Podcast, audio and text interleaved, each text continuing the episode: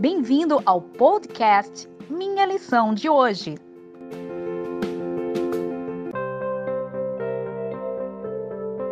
Olá, seja bem-vindo ao podcast Minha Lição de Hoje.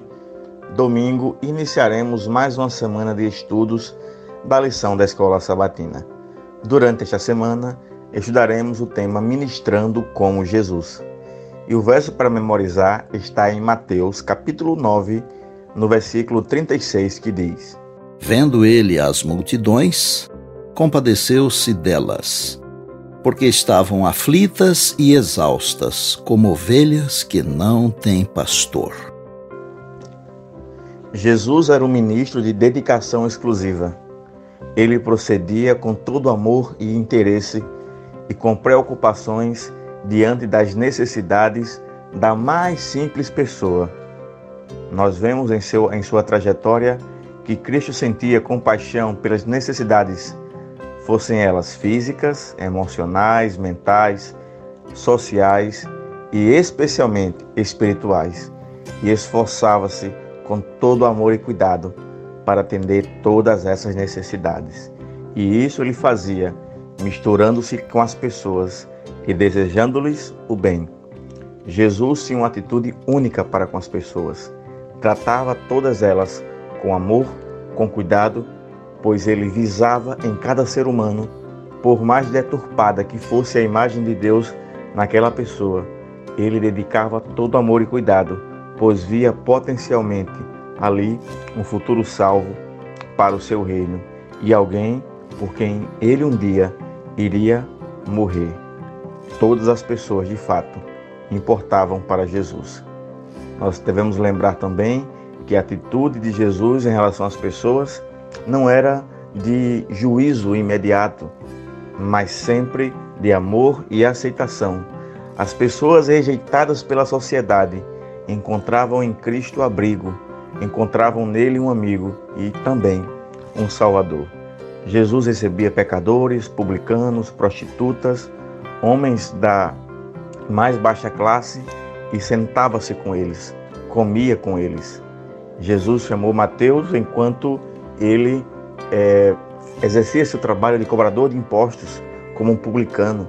Jesus também escolheu homens simples para estar com ele e ele estabeleceu para aqueles que estavam ali perto dele uma regra áurea, dizendo que os que precisavam de médico eram aqueles que eram doentes e não os que já estavam curados.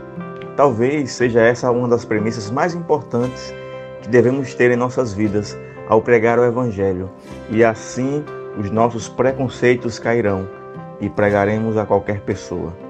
Lembremos que o foco da obra de Cristo era restaurar a imagem do Criador no ser humano. Por isso, ele dizia que todos nós devemos ir pregar, assim como o sal devia e deve se misturar com a comida para fazer com que a comida se torne saborosa.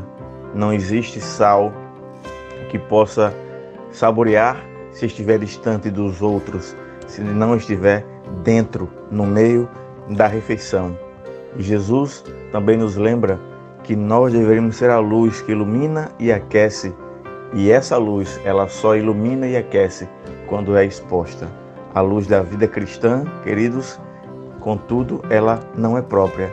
Ela é derivada, ela vem de Cristo como um reflexo, fazendo com que as trevas se dissipem e nós possamos agora levar essa imagem iluminada de Cristo a outras pessoas.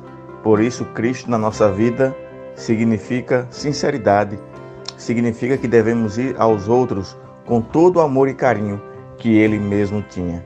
Cristo ministrava as necessidades alheias e hoje ele nos convida a ser ministros dele. Lembre-se disso todos os dias. A escritora Ellen G. White, no livro Parábola de Jesus, deixa bem claro. A verdade, como é em Jesus, pode ser experimentada, mas nunca explicada.